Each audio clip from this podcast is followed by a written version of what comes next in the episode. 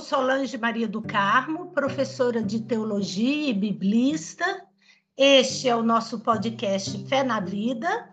Nós estamos aqui hoje com o professor Moisés Esbardelotto. Ele é mestre e doutor em ciências da comunicação. Moisés, seja bem-vindo. Muito agradecida por ter aceitado o nosso convite. O nosso site fica muito contente de poder contar com a sua presença. Olá, Solange. Olá a todos os que nos escutam. Para mim é uma alegria estar aqui compartilhando um pouco desse tempo e dessas reflexões. Obrigado pelo convite. Muito bem, Moisés. Nós escolhemos para o nosso tema hoje influenciadores digitais da fé. Então, vou começar com uma pergunta: o que é um influenciador digital e o que é um influenciador digital da fé? Como que a gente poderia conceituá-los? E no âmbito das religiões, especialmente da religião cristã, qual que é o papel dos influenciadores da fé na vida dos fiéis? Bom, influenciador digital é um termo recente, a gente pode dizer, e vem, a gente pode entender essa, esse sujeito, né, o influenciador, a partir daquilo que a própria palavra já diz, né? Influência é quem consegue fazer o outro agir, alguém que age para fazer o outro agir. É um termo que do, na, na área da comunicação veio muito da comunicação voltada para publicidade, para propaganda, para o marketing. Então, é alguém que produz conteúdo, é, que surge e atua principalmente no ambiente digital, que tem uma linguagem própria, né? alguém que se destaca por ter um, um, um formato de programa ou de produto de comunicação próprio, mas o mais importante é que ele vai conseguir agir, vai fazer com que o seu público também haja do ponto de vista da compra, né? Vai conseguir mobilizar, digamos assim, os seus, os seus ouvintes, os seus espectadores, para assumir um determinado estilo de vida, um determinado tipo de consumo. Então esse seria um influenciador digital, mas o mais importante é isso, que ele nasce, ele surge no ambiente digital. Então não é aquela celebridade clássica, digamos assim, alguém que vem do cinema, alguém que vem da TV, mas é um sujeito, uma pessoa que começa a ganhar fama, ganhar visibilidade no ambiente digital. Então, não é, digamos assim, um título, né? Eu sou um, um influenciador digital, ninguém pode se, se assumir né, esse título, mas é um atributo, quer dizer, é a partir daquilo que a pessoa vai fazendo nas redes que começa a surgir, então, essa influência. E a ação de influenciador, a ação de influência digital, é medida muito por aquilo que se chama de engajamento. Mas esse engajamento pode ser desde o nível micro até o nível macro, os grandes influenciadores, né, que depois acabam é, se transformando em garotos propaganda, começa a aparecer na TV, enfim. Mas se fala muito hoje até dos micro influenciadores e dos nano influenciadores. Quer dizer, mesmo que seja um grupo um público pequeno, mas nesse público pequeno, essa pessoa tem uma grande influência para ditar é, modos de comportamento, é, favorecer a venda de algum produto, a venda de alguma marca. Então, quando a gente aproxima isso do âmbito da fé propriamente dito, a gente pode entender também esse influenciador digital da fé como alguém que faz esse tipo de prática, mas vinculado com alguma tradição religiosa, com alguma instituição religiosa. Então ele busca influenciar esse seu público a viver de acordo com essa fé, a pensar, a, a, a agir, a adquirir também produtos né, vinculados a essa tradição religiosa. Tem um aspecto interessante porque, digamos assim, nesse mundo das redes, muitas vezes as instituições religiosas elas custam mais a elaborar né, conteúdos, produtos para o ambiente digital. Então, muitas vezes esses influenciadores eles estão, digamos assim, correspondendo a uma necessidade da sociedade em geral, que vai buscar esse tipo de conteúdo nas redes e as primeiras respostas que vão achar são desses influenciadores que vão surgindo aí nesses ambientes. Né? A gente vê isso principalmente agora na pandemia, por exemplo a busca né, de sentido, a busca de é, informação sobre religiosidade, espiritualidade. Então, essas pessoas estão ali nas redes produzindo esse tipo de conteúdo. É, então, é mais ou menos isso, né? Uma forma de comunicação que nasce na internet e do campo religioso, a gente pode dizer, muitas vezes não é uma autoridade religiosa, não é alguém renomado do ponto de vista da, da teologia, da filosofia, mas é alguém que nasce na rede, digamos assim, vai construindo na rede essa sua fama por falar sobre a fé, sobre a religião de uma forma diferente, né? com essa linguagem própria, então, do ambiente digital. Ok, ô Moisés, veja bem, você disse que os influenciadores digitais, eles vendem um produto, eles vendem uma ideia, eles estão normalmente ligados a essa questão do consumo. E parece que os influenciadores digitais da fé não escapam muito dessa lógica mercantilista também. Eles também têm patrocínios, eles movimentam muito dinheiro com suas redes, alguns têm marcas, têm grifes de roupa, têm conteúdos pagos nos seus sites com assinantes. É, a pergunta é nesse campo. Não se corre o risco de o evangelho ser apenas uma mercadoria que é vendida como qualquer outra e sem nenhum controle de qualidade? É, sem dúvida, esse é um grande risco, né? Porque, como eu dizia, são pessoas que muitas vezes não têm nenhuma vinculação, inclusive institucional. Pensando no caso da Igreja Católica, muitas vezes os, os influenciadores mais famosos, mais relevantes nesse cenário, não têm assim uma vinculação explícita, seja do ponto de vista de alguma instituição religiosa, muitas vezes não são religiosos consagrados ou ordenados quando falam de teologia ou então de assuntos vinculados à doutrina, à catequese, também não tem uma produção, digamos assim, teórica reconhecida no campo acadêmico. Então, quer dizer, são pessoas comuns, mas que midiaticamente, no ambiente digital, vão construindo essa reputação, vão construindo essa autoridade. Então, o risco é grande né, de que haja aí uma, uma diluição mesmo dessa reflexão, dos elementos centrais da vida de fé, e muito nessa linha do que você falava, inclusive do ponto de vista comercial, porque, enfim, ser um influenciador digital hoje virou quase uma forma de profissão, uma, uma fonte de renda para muitas pessoas. E isso, obviamente, afeta também o campo religioso. A gente sabe também como o campo religioso hoje é marcado por esse tipo é, de mercado, mercado religioso, por produtos, por livros, por é, vestuário. Então esse é um risco muito grande, né? A questão é justamente essa, quer dizer, como que se constrói essa influência, é, com base em quais critérios. Então também para quem busca, digamos assim, conteúdo religioso, é muito importante levar em conta, né, esse, esse tipo de, de pergunta antes de sair seguindo quem está é, disponível aí na, nas redes, né? Tem um autor que fala, uma frase que eu acho bastante interessante, que ele diz mais ou menos assim, que quanto mais fácil, né, para uma pessoa média é a publicação, quer dizer, quando a pessoa média, o senso comum, consegue entender, né, a publicação, mais médio vai se tornando aquilo que é publicado.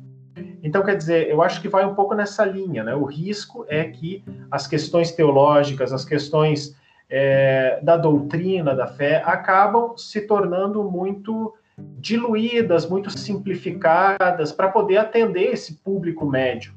Claro que é interessante, claro que é importante, porque, enfim, é uma forma também de, de comunicar, de, de fazer as pessoas refletirem sobre a sua própria fé. O problema é quando isso acaba se tornando um modelo, né? Então, todos os, ou a grande parte desses influenciadores acabam seguindo uma determinada linha que, além de fazer essa diluição, se aproximam muito dessa mercantilização da fé. Né? Então, Sim. isso é muito, muito arriscado, quer dizer, quando a fé acaba se tornando um elemento para a pessoa ganhar a vida. Né? Então, aí a gente está tendo, no fundo, uma, uma deturpação, né? a gente está tendo um desvio aí da, do significado mesmo, que é a fé, principalmente a fé cristã.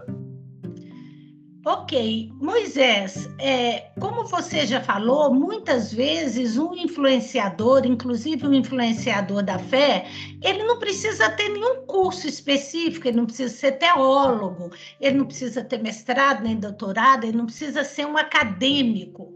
No campo da fé, essa influência se complica ainda mais quando a gente pensa que muitas vezes é vinculado uma teologia rasa, como você disse.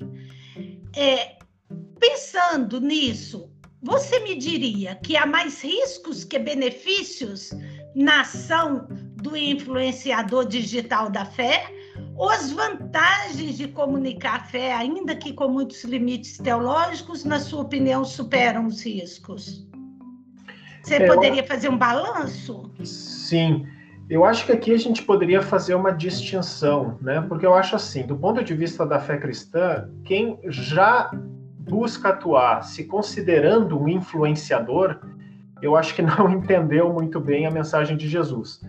No sentido de que Jesus não pediu para que nós fôssemos, digamos assim, proselitistas. Né? O Papa Francisco, por exemplo, é alguém que critica muito essa, essa atitude do proselitismo. Quer dizer, alguém que vai ao encontro do outro já com um determinado interesse, para que o outro se converta, para que o outro siga a minha ideia de igreja, para que o outro viva do jeito que eu acho que é o mais correto. Então, essa influência me parece que não é muito é, evangélica no sentido de né, afinada com os evangelhos, afinado com aquilo que o próprio Jesus pediu.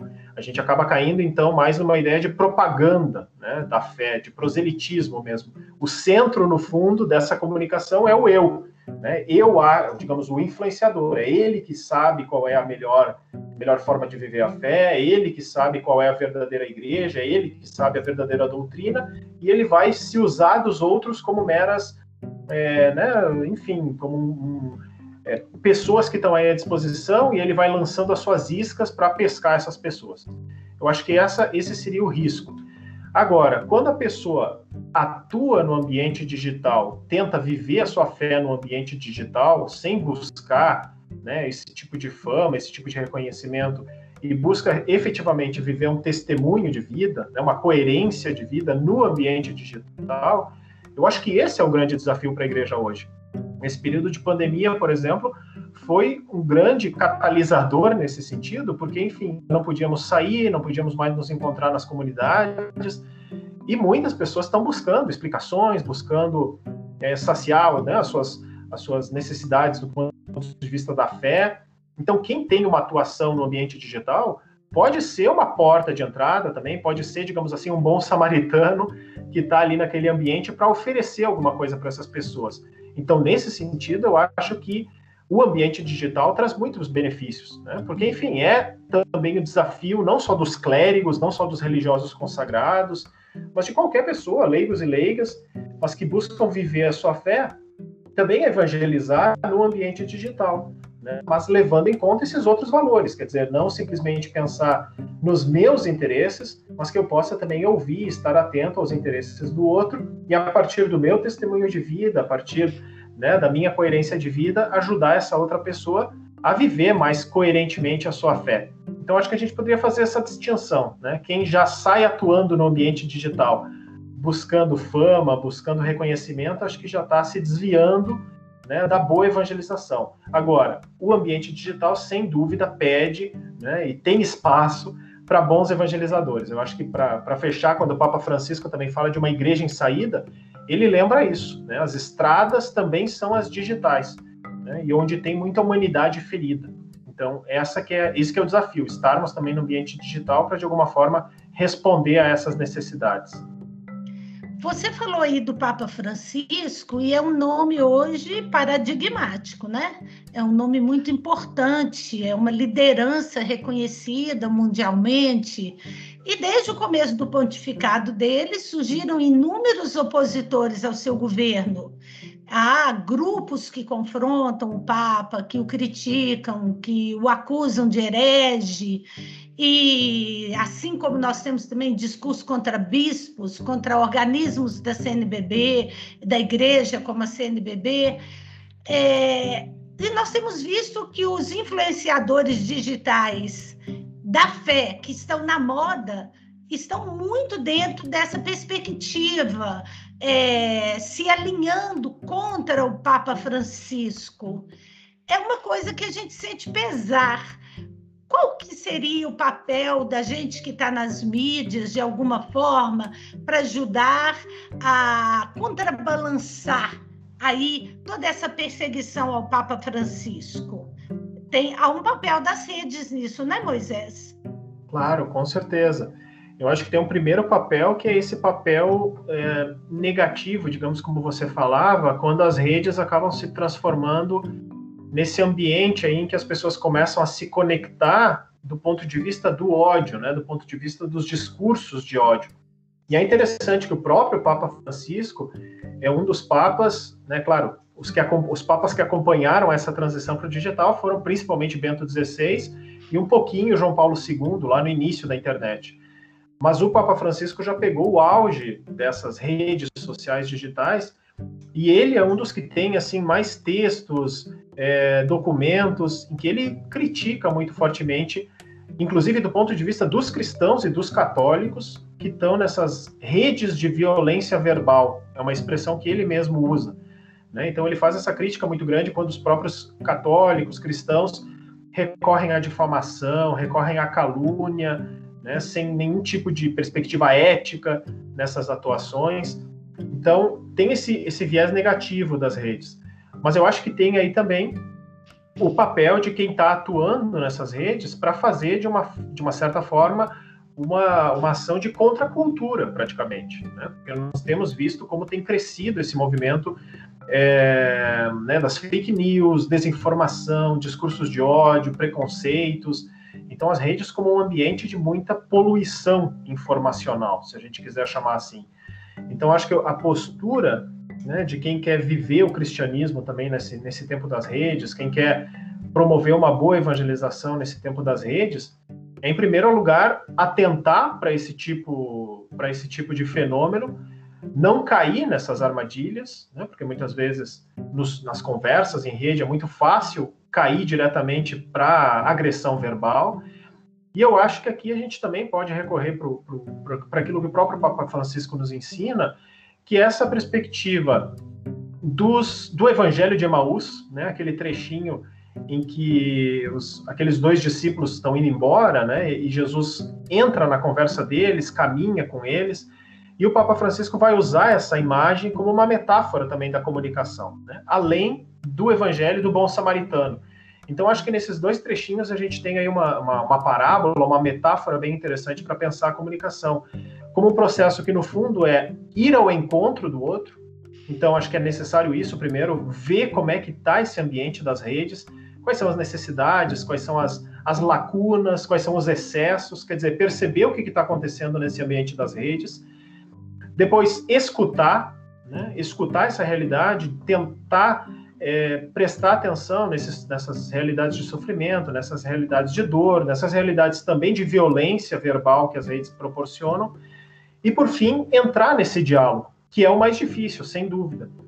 Né? Porque, enfim, a gente já está num ambiente muito poluído. Mas acho que aí a gente tem vários documentos, essa última encíclica do Papa Fratelli Tutti tem um capítulo inteiro sobre a questão do diálogo. Então a gente pode beber dessa fonte para aprender ou reaprender a dialogar hoje, quando o ambiente das redes nos empurra, quase que nos força para já entrar numa perspectiva da agressividade, dos discursos de ódio.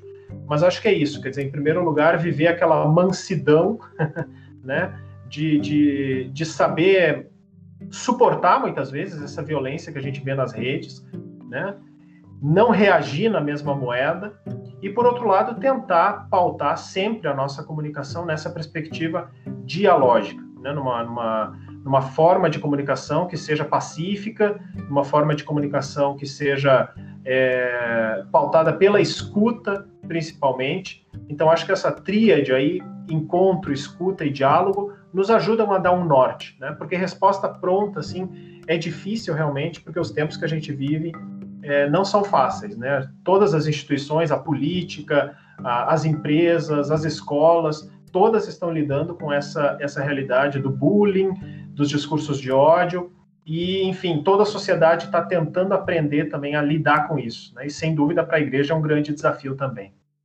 E o fenômeno das redes é um fenômeno, assim, a, é, a princípio novo ainda, né, Moisés? Então, nós estamos sabendo lidar com esse novo. A gente tem falado hoje que, ao invés de ser uma biotecnologia, a gente tem visto uma necrotecnologia, a tecnologia serviço da morte. Ao invés dela estar a serviço do diálogo, ao invés dela estar a serviço da, da escuta, do serviço ao outro, ela está a serviço do ódio. Muitas vezes, eu não sei você, mas eu já fui tentada a sair das redes e abandonar tudo para sempre e esquecer que existe rede social. Mas depois eu penso assim: ora, é preciso estar nesses meios, nós não podemos recuar, nós não podemos sair, as redes vieram para ficar. Então, eu tenho uma última pergunta. Você acha ainda que, apesar de toda essa necrotecnologia, as redes ainda são um espaço a serviço da vida? É possível fazer delas um espaço a serviço da vida? Eu acredito que sim, Solange, porque a gente pode perceber nesse tempo de pandemia como o ambiente das redes foi importante justamente para que a gente pudesse se manter ainda de alguma forma em relação, em contato, mantendo a proximidade com os nossos familiares, os nossos amigos. E no fundo, no fundo é isso que nos deixa vivos, né? É, é a relação, é a amizade, é o amor, é a fraternidade, quer dizer, todas essas experiências que nesse período de pandemia, se não fosse a internet, sem dúvida seriam muito mais, é, sofreriam muito mais os, os, danos né, desse distanciamento que a gente está vivendo. E sem dúvida, inclusive do ponto de vista concreto, né, pra, em muitos casos aí de solidariedade com, com famílias, com comunidades que nesse tempo de, de pandemia também acabaram sofrendo as consequências desse distanciamento, do fechamento do, do comércio, fechamento das escolas, enfim, também o ambiente das redes foi um ambiente em que essas redes de solidariedade puderam continuar existindo. Então, eu acho que é um desafio, principalmente para a igreja, para quem busca viver a sua fé, de construir e ajudar a construir essas redes. Eu sempre digo que, no fundo, as redes não existem, né? Não, não é, as redes não são os fios, não são as máquinas, não são nem as plataformas que a gente usa para conversar, para se comunicar em rede. No fundo, as redes são pessoas humanas em contato graças a essas tecnologias. E essas tecnologias elas só existiram também por causa da sociedade que nós temos. Então, no fundo, é papel nosso, de cada um de nós como pessoa, mas de todos nós como sociedade, dar esse rosto também para essas redes. Obviamente que tem interesses comerciais gigantescos, tem grupos de poder também disputando essas redes, mas eu acredito que o papel social de cada um de nós, dos nossos grupos organizados, tem um poder também muito forte. Então, também a presença, do ponto de vista macro, né, de muitos católicos, muitos cristãos que buscam viver a sua fé na rede, faz a diferença, sem dúvida. A partir dessas conexões também que se dão entre grupos, né, entre pessoas, tudo isso vai de alguma forma contribuindo para mudar essa face das redes sociais, inclusive nesse sentido de perceber os riscos que elas apresentam, né, os desvios que elas apresentam e buscar de forma criativa respostas para isso. Então a igreja tem um, um grande papel a desempenhar aí, seja pela catequese, nos seminários, nas é, escolas de teologia, né, no, no dia a dia das paróquias, ajudar a formar também cristãos que saibam habitar esse ambiente das redes como cristãos, que consigam testemunhar sua fé cristã também nessa linguagem do ambiente digital. E aí sim, né, evangelizar isso, é comunicar a vida, a vida né, com maiúsculo, e isso também pode se dar no ambiente digital.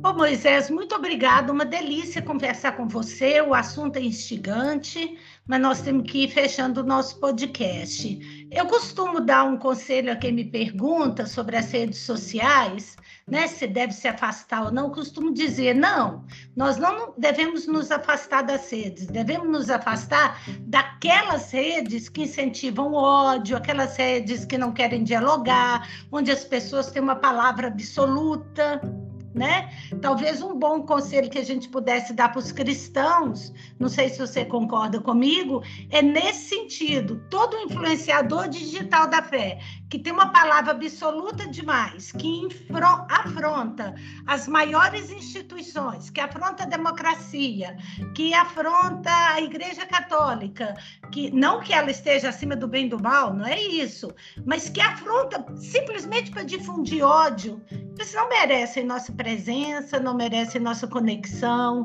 não merecem nossas energias, né? Então, esse é meu conselho e o seu. Dá uma palavra final aí para o público. Eu acho que é bem nessa linha, Solange, bem isso. Eu sempre costumo dizer que a vida né, é feita de tempo. Então, se a gente passa o nosso tempo consumindo má informação e consumindo má informação por muito tempo, a gente está, no fundo, gastando a nossa vida por nada. Então, também do ponto de vista da informação, da comunicação, a gente tem que ter critério, tem que saber escolher aquilo que quer ler, aquilo que quer assistir, aquilo que quer escutar. Então, essa ideia do discernimento, né, que também o Papa Francisco fala muito, quer dizer, saber escolher a luz né, da, dos próprios evangelhos, quer dizer, rezar diante da comunicação para saber o que fazer. Porque senão a gente vai passar o tempo inteiro com o dedão ali na tela, passando para ver o que, que tem de novidade, consumindo a nossa vida, perdendo tempo. Então, acho que é muito importante a gente tomar consciência do papel da comunicação hoje, como você falou, das más influências, das más redes de comunicação, dos discursos de ódio, e saber escolher, né? optar para que a gente possa efetivamente é, passar um bom tempo nas redes, consumindo boas informações, porque ao mesmo tempo é isso que vai alimentar depois o nosso dia a dia, o nosso cotidiano. É, a fé não se alimenta de ódio, né? A fé se alimenta da fraternidade, do amor, isso que é próprio dela, é próprio da fé cristã, porque Deus é amor. Muito obrigada, viu, Moisés? Muito bom falar com você. Hoje nós encerramos, então, mais um podcast com a presença do professor Moisés Esbardelotto, que falou conosco sobre os influenciadores digitais da fé. Um abraço, Moisés. Um abraço, Solange. Muito obrigado.